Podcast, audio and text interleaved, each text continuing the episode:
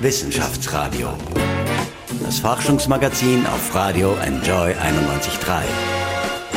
Mit freundlicher Unterstützung des Bundesministeriums für Bildung, Wissenschaft und Forschung. Kater Garfield feiert heuer seinen unglaublichen 40. Geburtstag. Wenn manche von uns an Garfield, Heidi, Vicky, Tim und Struppi denken, ja, dann werden wohl Kindheitserinnerungen wach, dann lächeln wir. Aber wie ist das mit heutigen Trick- und Comicserien, die sich Kinder so ansehen? Sind die noch gut für die kindliche Entwicklung oder sind sie viel zu schnell in der Sprache und gibt es viel zu viel Action? Hallo, ich bin Paul Buchacher. Schön, dass Sie mit dabei sind. Zum spannenden Gespräch treffe ich Wolfgang Ruge, Experte im Bereich der Kinderfilmforschung vom Institut für Bildungswissenschaft an der Universität Wien. Herzlich willkommen. Hallo. Herr Ruge, was war denn Ihre liebste Zeichentrickserie als Kind? Sie haben mir im Vorgespräch schon erzählt, Sie sind durchaus so mit Vicky und Heidi aufgewachsen, glaube ich, gell? Ja, ich habe auch immer sehr gerne Vicky gesehen. Also das fand ich immer sehr spannend. War natürlich immer begeistert, wenn er dann der kleine Vicky die großen Erwachsenen gerettet hat. Das war so eine. Biene Maya habe ich auch ganz gern gesehen, äh, sehr viel halt mitgeguckt und hätte immer eine kleine Schwester und äh, deswegen gab es auch eine Zeit lang Sailor Moon, mhm. was irgendwie anders war.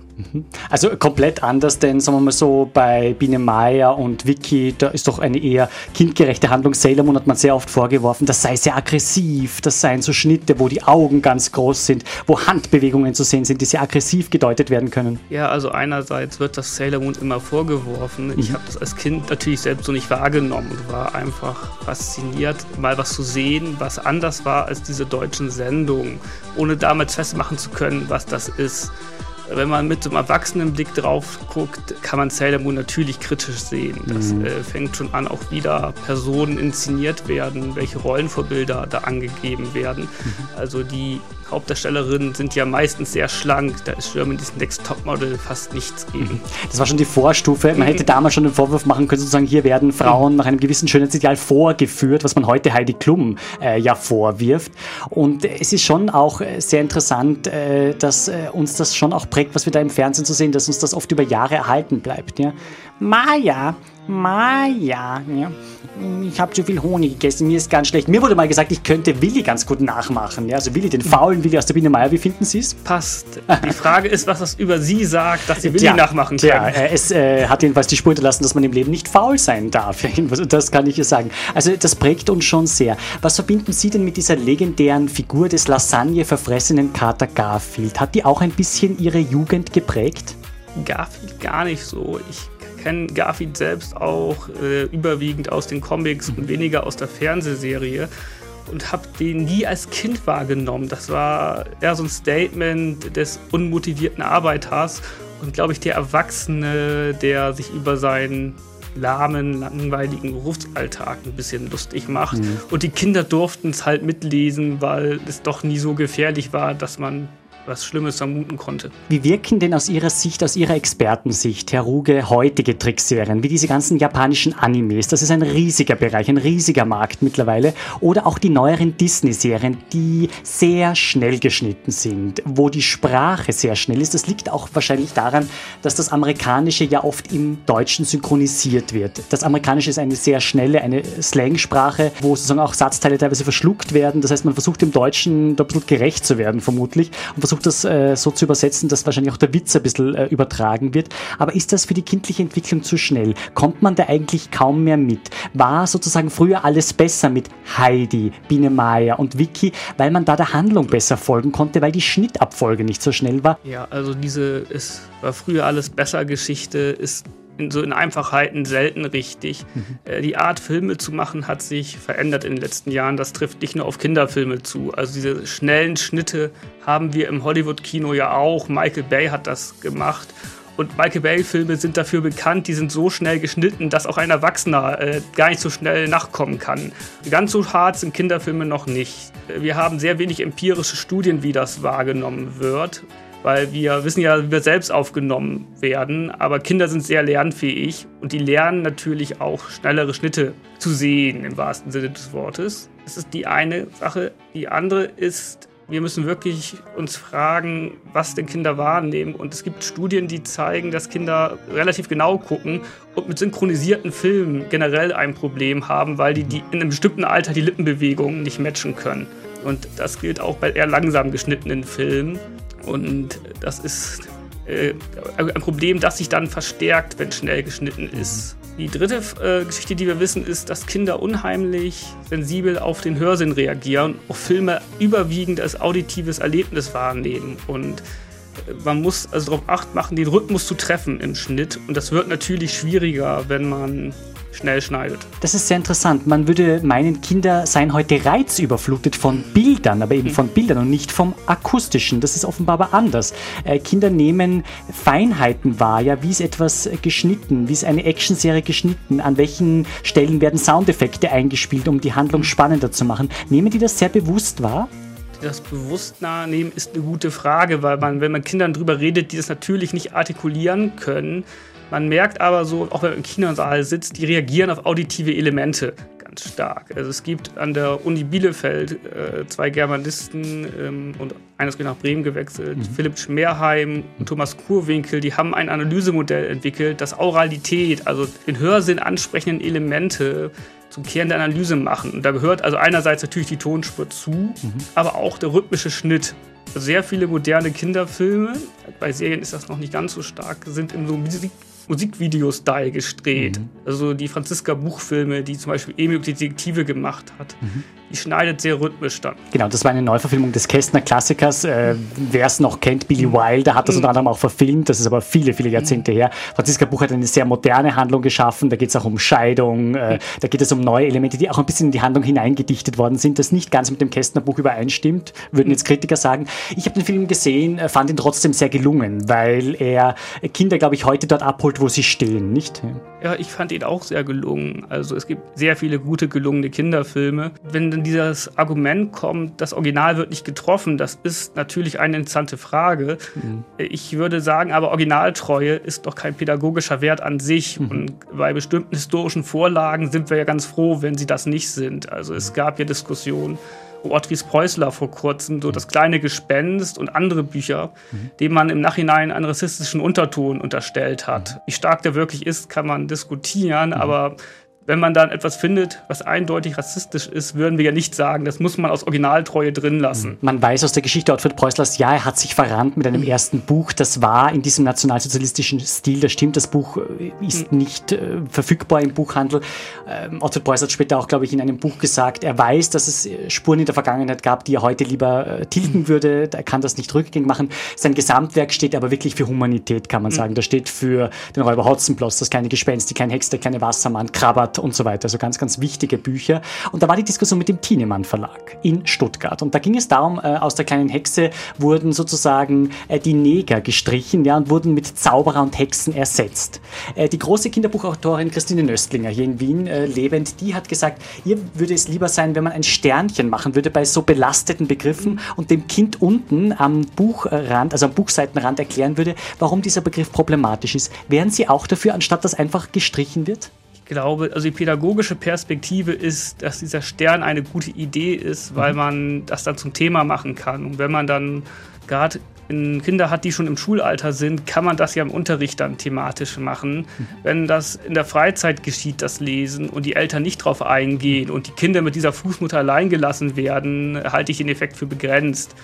Grundsätzlich halte ich es für sinnvoll, Kinder ernst zu nehmen und ihnen mehr zuzutrauen, als wir das gemeinhin tun ihnen auch Dinge zuzutrauen, die sie erst einmal belasten und die mit ihnen zu klären. Gerade ist im Kino angelaufen Sherlock Gnomes. Wir als Erwachsene verstehen mhm. natürlich den, die Anspielung auf Sherlock Holmes. Ja, das ist mit den Zwergen äh, nachgespielt, sozusagen auch mit äh, Watson und Holmes, nehme ich mal an. Ja. Aber ist das sozusagen nicht immer zielgruppenadäquat, also gerecht, äh, wenn sozusagen Anspielungen sind, die Kinder vielleicht noch gar nicht verstehen können, weil sie den Background gar nicht kennen, weil sie die Figur des Sherlock Holmes ja gar nicht kennen? Oder ist das eben wichtig, sozusagen, dass es eben auch Kinder Filme gibt, die auch für die Erwachsenen unterhaltsam sind, die immer so eine zweite Ebene haben, worüber auch Erwachsene lachen und schmunzeln können. Also es gibt da zwei Perspektiven, die man einnehmen kann. Also aus einer Perspektive als Pädagogen ist das erstmal unproblematisch, wenn es Bestandteile gibt, die Kinder nicht verstehen, wenn sie der generellen Handlung folgen können.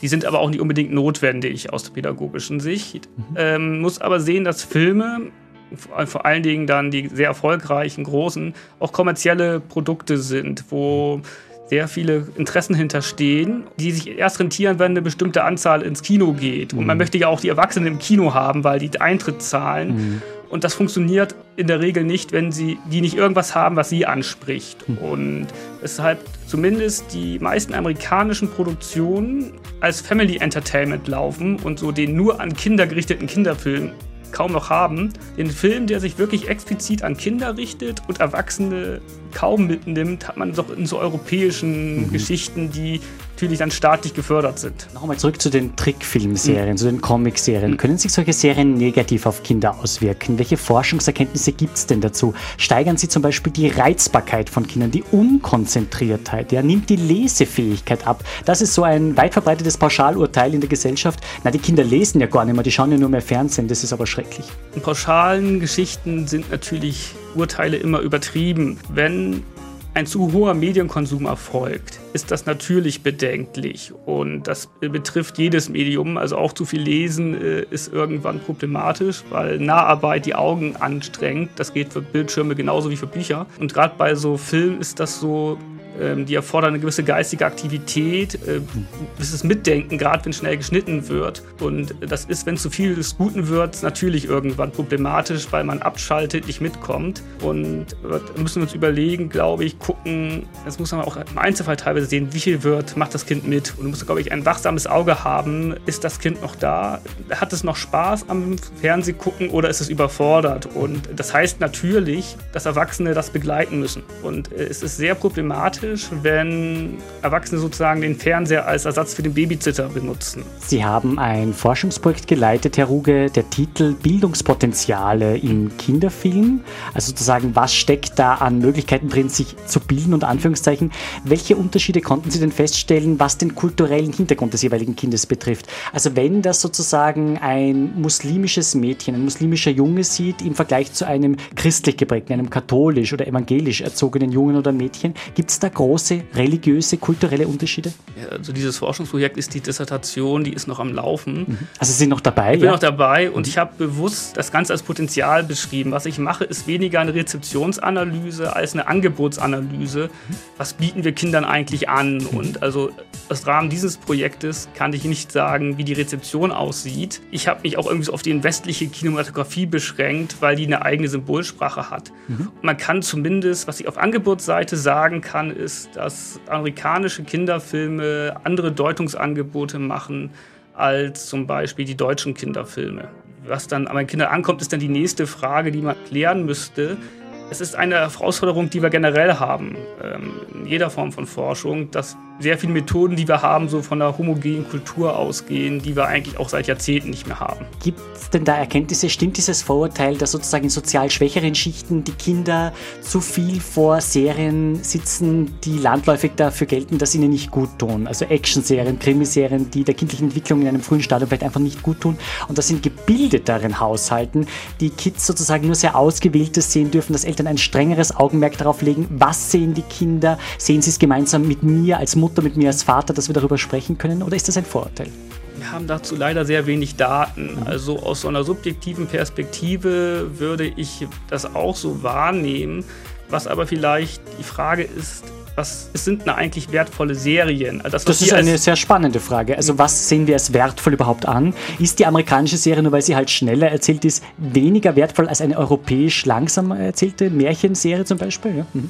Das würde ich also nicht sagen. Und ich glaube, Serien erfüllen bestimmte Bedürfnisse. Mhm. Also entweder bei den Erwachsenen oder bei den Kindern. Es muss nicht immer bildend sein. Also manchmal muss man sich auch einfach unterhalten dürfen. Und gerade mhm. die Pixar-Filme sind mhm. wunderbare Filme, weil die unterhalten Kinder, die unterhalten auch Erwachsene. Mhm. Sie überfordern in der Regel nicht, weil die noch nicht, noch nicht ganz so hart geschnitten sind. Mhm. Also im Vergleich zu 70ern ist das immer noch schnell, aber im mhm. Vergleich zu manch anderen nicht. Und aber niemand wird sagen, das ist Großbildung, äh, wohl teilweise doch. Aber ich glaube, nur weil etwa, also ich glaube, was wir unterscheiden müssen, vielleicht so, sind zwei Paar Schuhe. Die eine Frage ist, ist das schädlich oder nicht? Mhm. Und die andere Frage ist, ist das in irgendeiner Form bildend mhm. und, und den Ansprüchen, die wir als Erwachsene begründet, unbegründet stellen, entsprechend. Und es gibt sehr viele Filme, das gilt für erwachsene Filme aber auch, die wahrscheinlich nicht bildend sind, äh, aber auch nicht gefährlich. Also sehr, sehr spannende Themen und es bleibt weiter spannend in der Sendung. Gleich meldet sich mein Kollege Michel Mehle aus dem Studio von Arx Anima und die stehen hinter einem Millionenerfolg, nämlich hinter der Serie Talking Tom, die wirklich von Millionen Kindern weltweit gesehen wird. Was er da Spannendes entdeckt, Sie hören es gleich.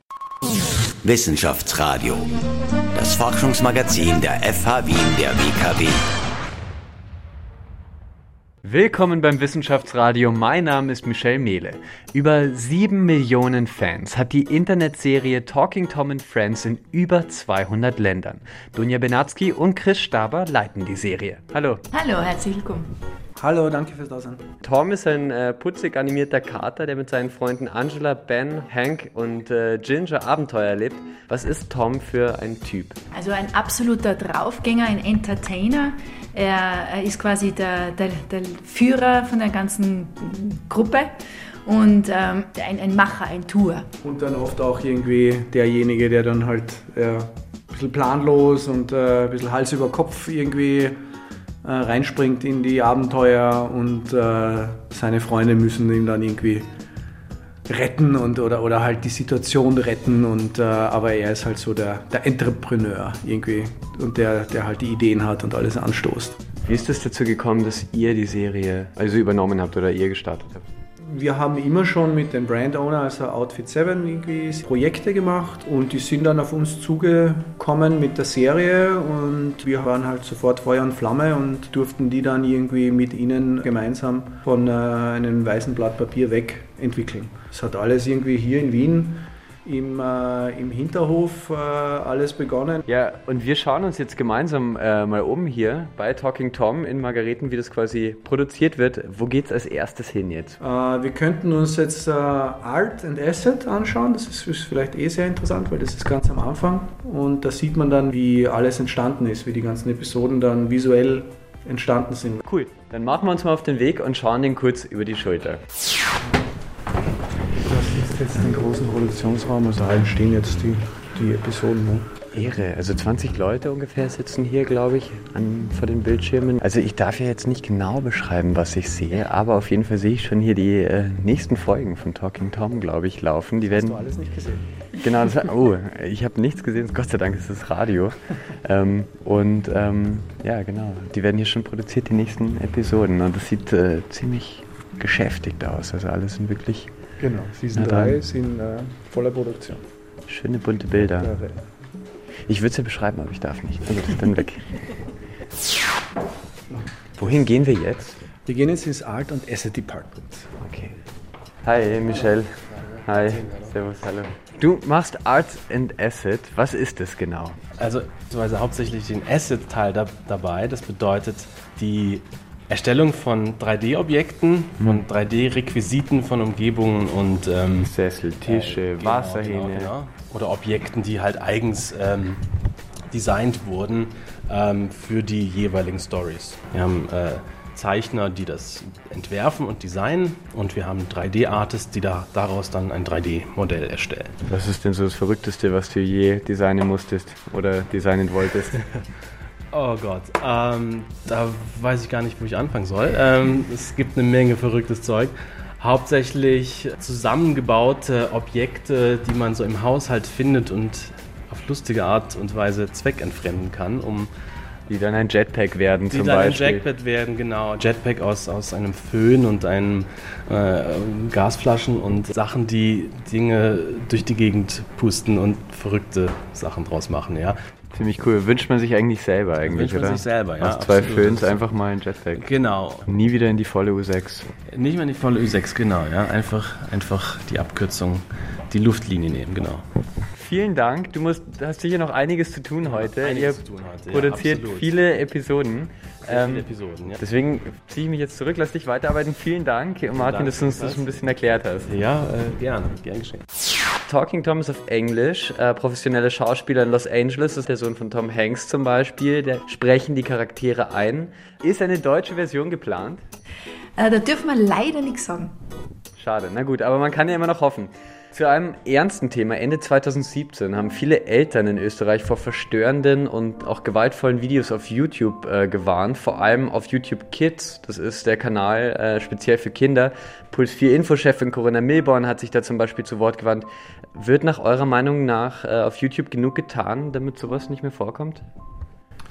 Ähm, naja, YouTube funktioniert ja mit Algorithmen. Also, und ähm, YouTube hat ja auch die Schwierigkeit, da jetzt an, äh, zum ersten Mal curated Content zu präsentieren. Aber bin ich natürlich der Meinung, dass das passen muss. Ne? Auch als Vater eines äh, Kindes irgendwie ist es natürlich auch wichtig, irgendwie, dass die Kinder, wenn ich denen das iPad in die Hand drücke, dass ich da keine Angst haben muss, irgendwie, dass da was falsch ist. Garfield wird dieses Jahr 40. Ein Held eurer Jugend? ja, also meiner definitiv. Ich habe immer Garfield, ähm, äh, also die, die Zeitschriften, die Comics angesehen, weil von meinem Bruder, ich habe einen sechs Jahre älteren Bruder, der war Garfield-Fan, jetzt habe ich natürlich das auch angesehen. Und außerdem äh, liegt mir sein Charakter sehr, weil er ist sehr äh, verfressen. also ja, ja, der absolute Held der Jugend. Ja, was sind vielleicht Serien, die eure Jugend geprägt haben oder so Seriencharaktere? Natürlich zuerst die Baba Babas, dann Vicky. Ich bin ein, ein äh, 78er Baujahr, das heißt alle diese Biene Meier etc. und äh, Pink Panther, also das ist alles ich bin eigentlich mit sehr viel äh, Serien aufgewachsen. Also ich habe äh, sehr viel konsumiert zum, zum Leidwesen meiner Eltern. Aber ist dann zur Berufung geworden auch. Genau, genau. Ich habe vielleicht ein gewisses Gespür entwickelt. Ja, was ist jetzt anders vielleicht? Hat sich was geändert an der Art und Weise, wie man Serien macht oder wie Kinderserien sind, wenn ihr so vergleicht, früher und heute? Also ich meine, rein technisch natürlich die 3D, von 2D auf 3D natürlich. Ähm, was auch äh, mir auf auffällt persönlich, ist, dass es viel schneller geschnitten wird. Also vom Schnitt her ist es mehr so dieser ähm, sehr, viel ist sehr actionlastig. Ähm, und äh, vom Rhythmus her, vom Schnitt her ist es mehr so Richtung, würde ich einmal sagen, die Tendenz Richtung MTV mm, also die Richtung eher. Also einfach alles viel schneller als wie früher. Denkt ihr euch da manchmal vielleicht, ach, jetzt sollten wir nicht eigentlich mal irgendwie eine langsamere Folge machen oder damit die, damit das irgendwie die Kinder ruhiger, man sagt ja immer so, man wird irgendwie immer viel, alles passiert immer viel schneller oder ist das einfach gerade Zeitgeist und so ist es halt? Ich glaube auch, dass, ähm, dass es den Eltern eigentlich teilweise viel stressiger äh, rüberkommt, als wie den Kindern eigentlich, weil die Kinder, die, die nehmen das eh alles auf und die sind ja eh wie Schwämme, saugen das alles auf und haben auch extreme Kapazitäten irgendwie für, für, für Aufnahme. Äh, und wir Erwachsene, wir, uns geht dann oft eigentlich alles zu schnell und äh, weil ja, ähm, also ich glaube, da unterschätzt man auch ein bisschen, was Kinder ähm, eigentlich auch äh, können. Ja, ich merke es auch irgendwie bei meinem Kleinen, irgendwie dem kann nichts schnell genug gehen und der ist sehr ungeduldig und äh, ähm, ja, also ich glaube, da projiziert man oft auch als, als Erwachsener die eigene Erfahrung irgendwie an die Kinder. Äh, die Comic-Verfilmung Black Panther von Regisseur Ryan Coogler mit äh, Chadwick Boseman ist jetzt schon äh, der Kinoerfolg diesen Jahres und ein heißer Anwärter auf den Oscar 2019. Der Film erzählt diese Avengers-Saga weiter, ist auch von Talking Tom einmal ein Kinofilm geplant. Vielleicht. Es ist auch wieder ein dürfen wir nichts sagen Thema. Okay, das heißt, wir warten einfach auf den deutschen Kinofilm irgendwann. ja, genau. okay, vielen Dank, Chris Staber und Dunja Benatzky. Wissenschaftsradio. Forschung einfach erklärt. Präsentiert von der Fachhochschule Wien der WKW auf Radio Enjoy 91.3.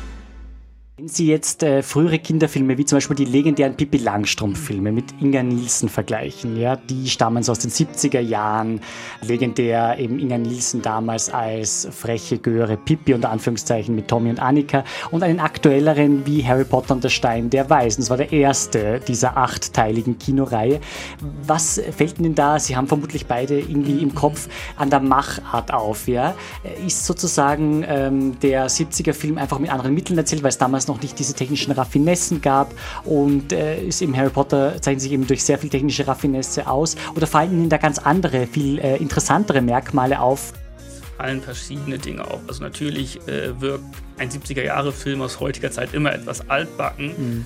Das sind aber Sehgewohnheiten. Mhm ich erinnere mich an diesen ersten Harry Potter-Film, weil der hat damals ja eine Debatte nach sich gezogen, ob diese Einstufung als Kinderfilm FSK 6 mhm. überhaupt gerechtfertigt ist mhm. oder ob man das als FSK 12 schon Jugendfilm labeln sollte. Der zweite Teil ist auch als Jugendfilm mhm. gelabelt und im Vergleich zu Pippi Landstrumpf ist Harry Potter wesentlich immersiver erzählt, mhm. also hat weniger Momente Distanzierung, ist äh, actionreicher, gewalthaltiger auch, mhm. also und glaube ich herausfordernder. Mhm.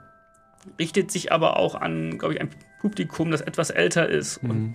wahrscheinlich ist so ein Problem, dass diese FSK-Kennzeichnung mit 6 und 12 relativ ungenau ist. So Empfehlungen wie zum Beispiel von Flimmo, einer Zeitschrift, die Kinderfilme empfiehlt und Kinderserien, die gehen so in zwei Jahresschritte vor und sind deshalb wahrscheinlich genauer. Was sonst auffällt, sind so ein paar Geschichten, die aber, glaube ich, im Stoff begründet liegen, dass Pippi Landstrumpf irgendwie in so einer idealisierten Kleinstadt spielt, mhm.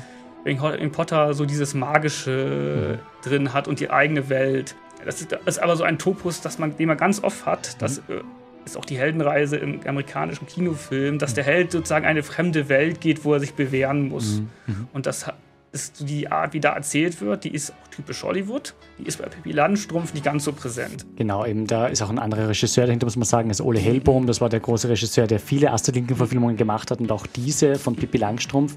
Und es scheint mir schon auch so zu sein, dass wahrscheinlich die Soundeffekte bei Harry Potter doch wahrscheinlich im Kinosessel dazu geführt haben, dass viele sich dann doch an den Elternteil ein bisschen mhm. klammern, weil natürlich auch mit Schockmomenten gearbeitet wird, mit, mit ähm, Ansteigen der Anschwelle in der Musik, was bei Pippi Langstrumpf ja eher entfällt, nicht? Also das gibt es ja da wenig. Ja? Also. ja, der Film ist also wesentlich immersiver, auch mhm. bei den Bildern. Mhm. Der arbeitet mehr Nahaufnahmen, die immer sehr emotional sind, wenn man Gesichter groß sieht. Das mhm. ist im Kino ja noch mal viel stärker als mhm. auf so einer Fernsehschicht, selbst wenn der Fernsehen 40 Zoll hat. Äh, bei Sound noch mal viel stärker, weil Dolby Surround was mit einem mhm. macht, natürlich. Mhm.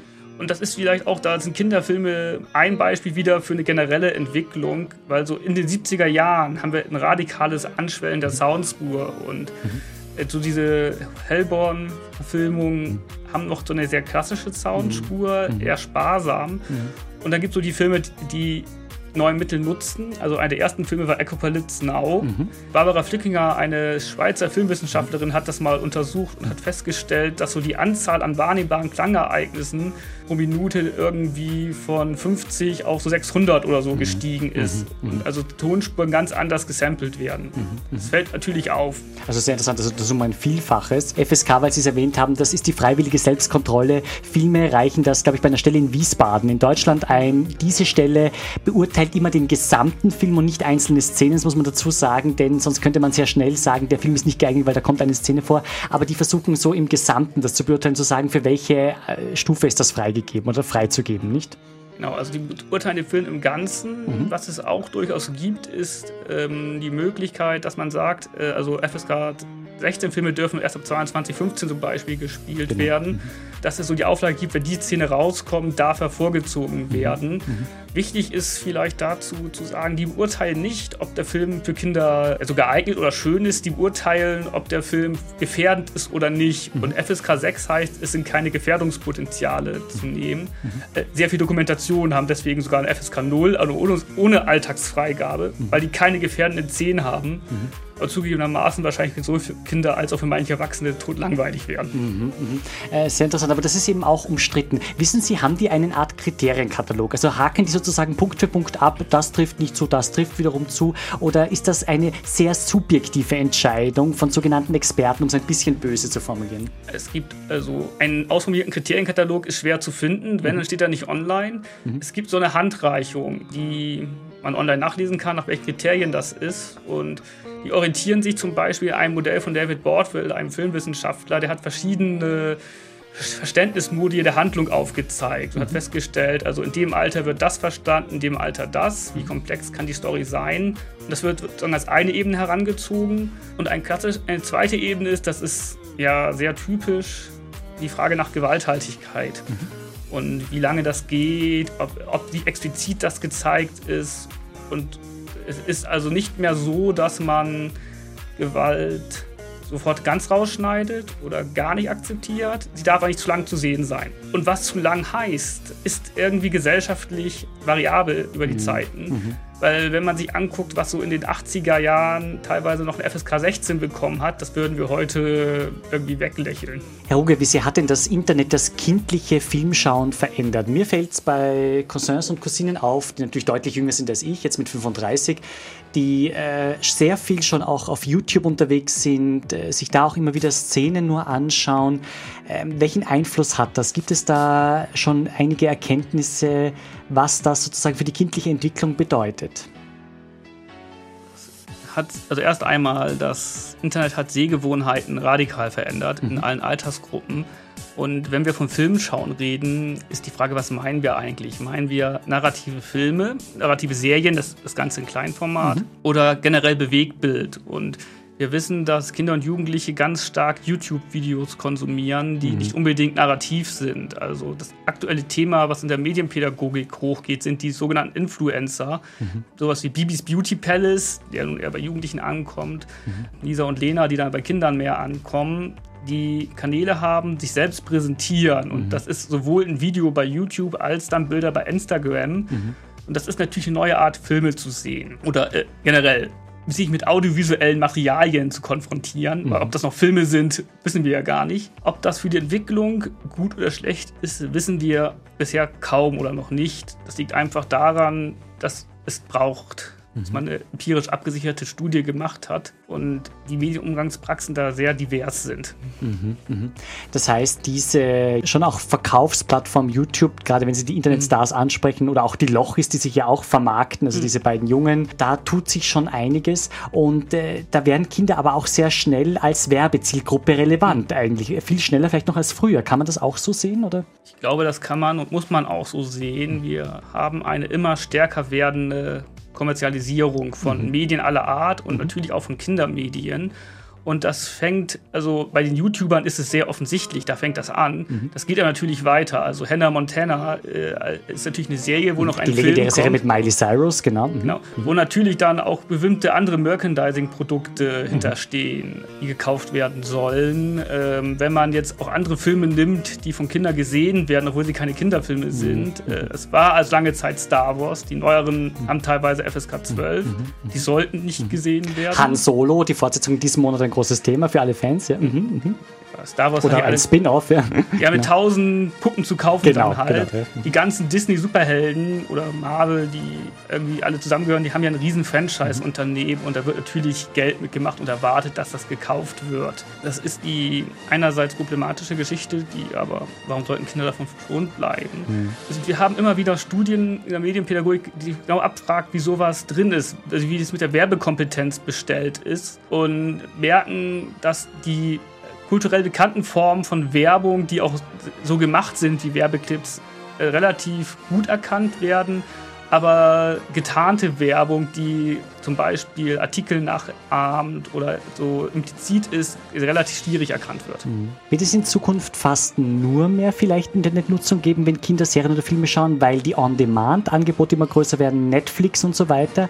Und was bedeutet das für klassische TV-Sender? Müssen sich die dann neue Gruppen suchen oder neue Strategien überlegen, um Kinder noch an das klassische Medium zu binden? Wie sehen Sie da vielleicht den äh, Medienmarkt, den Kindermedienmarkt in, sagen wir mal so, in vier, fünf Jahren? Ja, wahrscheinlich muss das ein Medienökonom genau beantworten. Ich beobachte Tendenzen, die aber äh, so aussehen, dass sich der Markt radikal ändert und interessanterweise teilweise aber in andere äh, alte Geschichten vielleicht zurückfällt, weil Amazon jetzt zum Beispiel anfängt, in sein Streaming-Angebot Channels aufzumachen. Mhm. Und es mhm. kann natürlich sein, dass Amazon sich irgendwann entscheidet, einen dieser Channels für Kinder implizit anzubieten und da auch eine Sendelizenz zu kaufen, mhm. wenn sie sich dadurch mehr Kunden versprechen. Mhm. Generell ist die Frage, wie sich Fernsehsendungen entwickeln, weil das ist ja ein Problem, das haben alle Sender. Mhm. Und wir haben, äh, der Markt wird sich, glaube ich, da bereinigen und es wird sehr viele Zusammenschlüsse oder Übernahmen geben. Mhm. Sie, der sich in Ihrer Dissertation, ich wünsche Ihnen alles Gute für den Abschluss, ja, mhm. beschäftigen mit dem Angebot. Ja, was gibt es denn so unter anderem auch an Serien? Können Sie mir sagen, waren denn in früheren Serien oder Filmen für Kinder, nehmen wir da als Beispiel eben die Nicht-3D-Variante von Heidi zum Beispiel oder die Nicht-3D-Variante von Vicky, waren da mehr Werte enthalten wie Freundschaft, Zusammenhalt, Kampf gegen Ungerechtigkeit, der kleine Wiki, der es dem Bösen sozusagen zeigt mit seiner Schlauheit, indem man an der Nase reibt. Kann man das so herunterbrechen? Geht es heute in Serien mehr um den Fun-Faktor, also mehr um den Spaß dahinter, dass man sagt, ja, schnelle Actionhandlung sozusagen, ein Gag jagt den nächsten? Oder tut man da sozusagen den heutigen Serien ein bisschen Unrecht? Ich glaube, man tut ihnen etwas Unrecht, weil da so eine Gegenüberstellung drin steckt von Fun und Werten. Mhm. Und die Idee ist, man kann ja nicht spaßig Werte vermitteln. Und ich glaube durchaus auch, dass die neuen Serien Werte vermitteln, das thematisieren und auch, auch Filme das auch weiter thematisieren, das vielleicht etwas anders machen als vorher. Aber also mir ist jetzt kein Kinderfilm aufgefallen, der explizit Werte vermittelt, die ich für bedenklich halten würde, mhm. äh, beziehungsweise vielleicht kapitalismuskritisch bedenklich halten mhm. würde, gesellschaftlich nicht. Und also Werte wie Zusammenhalt werden heute auch noch in Kinderfilmen vermittelt. Mhm. Also äh, sehr viele Serien haben immer so, gerade für ältere Kinder, nicht nur eine Hauptperson, sondern eine Peer Group im Zentrum, die mhm. natürlich Abenteuer erlebt. Aber man muss sich natürlich mit allen identifizieren mhm. und damit ist so eine Idee von Zusammenhalt, Gemeinschaft natürlich weiterhin präsent. Mhm. Also äh, Fünf Freunde wäre zum Beispiel sowas, äh, das es ja in mehreren Fortsetzungen schon gibt. Jetzt gibt es auch neue Kinder, weil die alten Kinder wurden zu alt, das hat man mhm. sie umbesetzt. Das heißt, da wird schon auch vermittelt, es geht um Zusammenhalt, um, wenn man so will, der Subtext ist, äh, wir können äh, gemeinsam Ungerechtigkeit beseitigen oder so, nicht? Tut es und es geht auch in anderen Filmen darum, mhm. also auch die Pixar-Filme vermitteln mhm. so eine Idee von familiären Zusammenhalt, mhm. Geborgenheit, die natürlich da auch immer so ihre Vorfilme haben. Mhm. Und natürlich gibt es auch Filme, die einfach nur unterhalten. Das, mhm. äh, die gab es aber auch immer schon. Genau. Ich glaube, es ist auch eine Frage, an welche Altersgruppe sich Filme richten, weil gerade ganz jüngere Kinder, die Handlungsbögen nur bedingt folgen können, sind viel mehr an Erlebnissen orientiert und viel weniger an dieser überliegenden Handlung. Wissenschaftsradio, das Forschungsmagazin der FH Wien der WKW. Herr Ruge, an welchen Forschungsprojekten arbeiten Sie denn? Sie haben jetzt eben die Dissertation ja noch in Angriff, das ist sicherlich schon sehr, sehr zeitintensiv, aber gibt es schon ein Projekt danach, wo Sie sagen, Sie wollen sich dann mit der und der Thematik beschäftigen?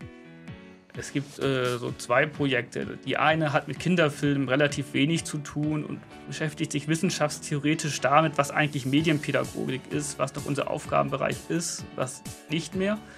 Bei Kinderfilmen ist die Frage, das, was ich eben mache, mal zu erweitern. Also mhm. sowohl zeitlich, ich habe mich aktuell gerade in der Analyse auf die letzten zehn Jahre konzentriert und das mal historisch weiter auszuweiten und den Vergleich, den ich bisher dann so aus Faktenwissen und Erfahrung ziehe, nochmal weiter zu systematisieren, sich mhm. vielleicht mal andere kulturelle Kontexte anzuschauen. Wie sehen eigentlich heutige japanische Kinderserien aus? Mhm. Das ist die eine Linie. Die andere wäre wirklich mal auf der Rezeptionsebene zu schauen, mhm. wie viel von dem, was man herausarbeitet, bei Kindern wirklich ankommt, mhm. was eher drin ist, um die erwachsenen Zuschauer auch zufriedenzustellen und was eigentlich keinen interessiert. Mhm. Mhm. Okay, also auch sehr, sehr spannende Themen. Sie beschäftigen sich auch, habe ich gelesen, mit dem Mensch-Technik-Verhältnis. Inwiefern? Was bedeutet das? Das bedeutet, dass wir in den letzten Jahren einen rasanten technischen Fortschritt mhm. haben, der Grundkoordinaten dessen, wie wir Menschheit oder Sozialität denken, verändert hat. Mhm. Und also ein Beispiel sind zum Beispiel Entwicklung im Roboterbereich. Mhm. Und es gibt Diskussionen in der Alpenpflege zum Beispiel, Pfleger durch Roboter zu ersetzen. Was in asiatischen Ländern durchaus schon Thema ist, genau. Mhm. Es ist in asiatischen Ländern, das ist auch in, äh, in Europa mhm. natürlich mhm. Thema, das ist noch nicht ganz so weit vorangetrieben. Mhm. Aber dieser Care-Robot heißt der dann, ist mhm. mittlerweile in der dritten Generation. Also da ist man hat man noch nicht gemerkt, dass die Idee vielleicht nicht ist, sondern die wird weiterentwickelt. Mhm. Und die Frage, die ich interessant finde, wie reden wir denn über Roboter? Weil die werden menschennah, spätestens dann, wenn sie uns dann mal pflegen. Mhm. Und ich habe mir in meiner Masterarbeit angeguckt, wie Roboter in Filmen dargestellt werden. Und was man zeigen kann, ist, dass in den 50er Jahren noch Roboter ein Stück Technik waren, mhm. die kein Bewusstsein hatten. Mhm. So in den 70ern mhm. wurden Roboter mit einem Bewusstsein ausgestattet, das aber noch unterlegen war. Mhm. Westworld wird ja gerade wieder aufgelegt. Das war so der erste Film, der so eine Point-of-View-Perspektive eines Roboters hatte, damit diesen Klötzchen. Mhm. Und so Ende der 99er Jahre, Anfang dieses Jahrtausends, mhm. haben wir Inszenierungen, die Roboter wie Menschen behandeln. Und das ist natürlich interessant, dass das über eine Gesellschaft aussagt, wenn aus einem Stück, wenn ein Stück Technik auf einmal so behandelt wird mhm. wie ein Mensch. Und das ist eine Reaktion, glaube ich, darauf, dass sie in unserem Alltag immer präsenter werden. Mhm. Das ist ein sehr brisantes Thema, denn äh, jetzt nach äh, Facebook-Datenskandal, nachdem auch YouTube in die Zange genommen worden ist, schon von amerikanischen Eltern, die gesagt haben, Moment, ihr zieht die Daten unserer unter 13-jährigen Kinder ab, ist natürlich auch die Diskussion, welche Daten sammelt denn so ein Roboter und was passiert dann sozusagen mit diesen Daten sehr groß. Wie sehen Sie denn dieses brisante Datenschutzthema? Es ist unheimlich brisant. Also aus zwei Ebenen. Das eine ist, dass es so einfach wie möglich, wie nie ist, Daten zu sammeln, weil wir geben die ja freiwillig her. Mhm und aufgrund extrem schneller Computertechnologie auch so einfach nie, nie ist, die Daten auszuwerten, mhm. weshalb wir also da mit einer Masse konfrontiert sind, die wir doch nicht abschätzen können und gerade unser Datenschutzgesetz anpassen mhm. müssen. Das ist also die juristische Ebene, gesellschaftliche Ebene. Privat stellt uns das natürlich tagtäglich vor die Herausforderung zu entscheiden, was sind eigentlich Daten, die ich selbst als sensibel sehe und die ich nicht irgendwie verarbeitet oder öffentlich haben möchte und was sind Daten, wo mir das selbst egal ist. Mhm.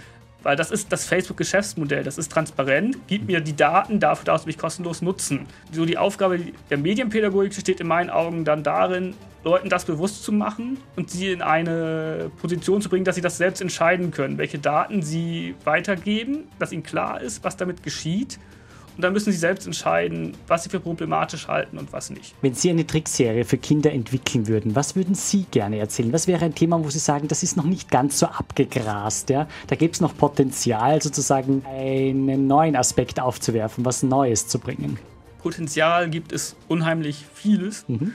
Das liegt daran, dass die meisten Produktionen im Kinderbereich immer noch Verfilmungen von literarischen Vorlagen sind mhm. Und teilweise auch von älteren. Äh, es gibt so genau, also da gibt es äh, viele Beispiele. Wir haben schon über Emil und Detektive gesprochen. Das ist noch nicht so alt. Äh, da werden sozusagen so Klassiker von großen Autoren äh, aus dem vorigen Jahrhundert sozusagen äh, ein bisschen adaptiert und auch etwas auf modern erzählt. Man versucht den Kern der Geschichte zu erhalten, nicht? Ja? Mhm. Genau, also auch Peter Pan ist ein anderes genau. Beispiel. Mhm. Alice im Wunderland, das mhm. doppelte Lottchen, die nicht unbedingt unter diesem Titel Titel aber äh, vom Stoff her immer wieder verfilmt werden und leicht adaptiert werden, das Grundmotiv aber natürlich da bleibt. Mhm. Das auch, ist auch gut so, weil es das heißt ja was, dass da irgendwas dran ist, was die Leute immer noch interessiert. Aber bestimmte Dinge halt natürlich nicht in den Mittelpunkt rücken, die Autoren damals nicht im Blick haben konnten. Also gerade die Technisierung der Umwelt ist kaum Thema selten mhm. Thema. Also es wird so eine Geschichte erzählen, die sich explizit mal fragt, was heißt das eigentlich in einer total vernetzten Welt zu leben. Einzelne gibt es, aber